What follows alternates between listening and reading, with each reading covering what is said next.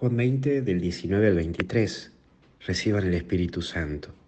Y lo primero que vamos a ver es Pentecostés. Como bien sabes, hay muchas cosas que tenemos y tomamos en el catolicismo, muchos términos que son y fueron tomados del judaísmo.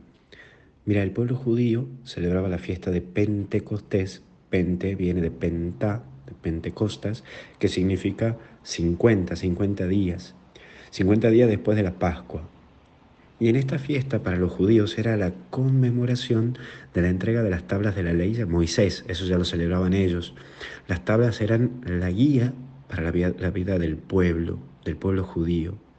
Y mira cómo lo transformamos, porque para los cristianos, Pentecostés es recibir el don del Espíritu Santo. Recordamos cuando recibieron el Espíritu Santo los apóstoles con María, pero para también para la fiesta de hoy, lo que venimos celebrando hoy es recibir el don del Espíritu.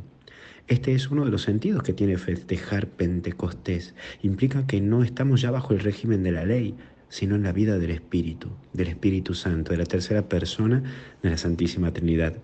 Por eso hoy volvemos a pedir el Espíritu Santo y al Espíritu Santo la fuerza para vivir en el Espíritu, recibiendo toda estructura que eh, rompiendo, mejor dicho, toda estructura que sofoque al Espíritu.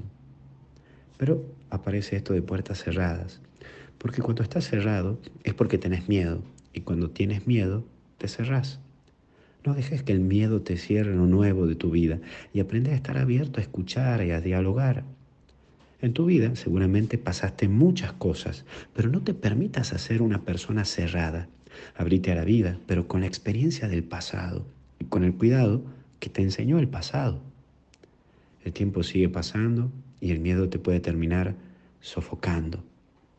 Mira, siempre habrá gente que querrá liquidarte, pero con el campo de batalla y en el campo de batalla se conoce a los mejores soldados, no en las cuevas de los cuarteles. Por eso, no te cierres y no te encierres en tu propia cueva y en tu propio sistema de vida, en el que nadie puede entrar ni dejas entrar. Y como último punto es en medio de ellos. Cuando una persona está cerrada, el único que puede entrar es Jesús. Por eso reza por esa persona a la cual no le podés llegar. Cuando en tu vida espiritual das lugar a que te avive Dios, entonces allí aparece la alegría y la paz. Porque es la paz de corazón lo que te permite ser una persona alegre y entusiasta. Una persona que sabe que tiene a Dios en su corazón lo demuestra con alegría. Una alegría que no se reduce a sonrisa, sino que implica optimismo y ganas de hacer más por uno y por el otro.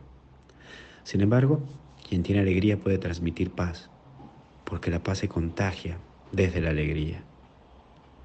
Mira, el perdón es un regalo del Espíritu, porque perdonar es divino y escapa a las reglas humanas. Hoy pedir al Espíritu Santo que podamos vivir en paz y en Él y llenarnos de su paz. Feliz Pentecostés, que disfrutes hoy, pedí por la iglesia para que sigamos recibiendo esa fuerza del Espíritu y podamos avivar tantos corazones que necesitan de Jesús. Que Dios te bendiga en el nombre del Padre, del Hijo y del Espíritu Santo. Y hasta el cielo no paramos. No se olvide de bajarse la aplicación, no se olvide de entrar a www.misionerodigitales.com y no se olvide de seguirnos por YouTube, que también necesitamos que nos sigas. Que Dios te bendiga. Buen domingo.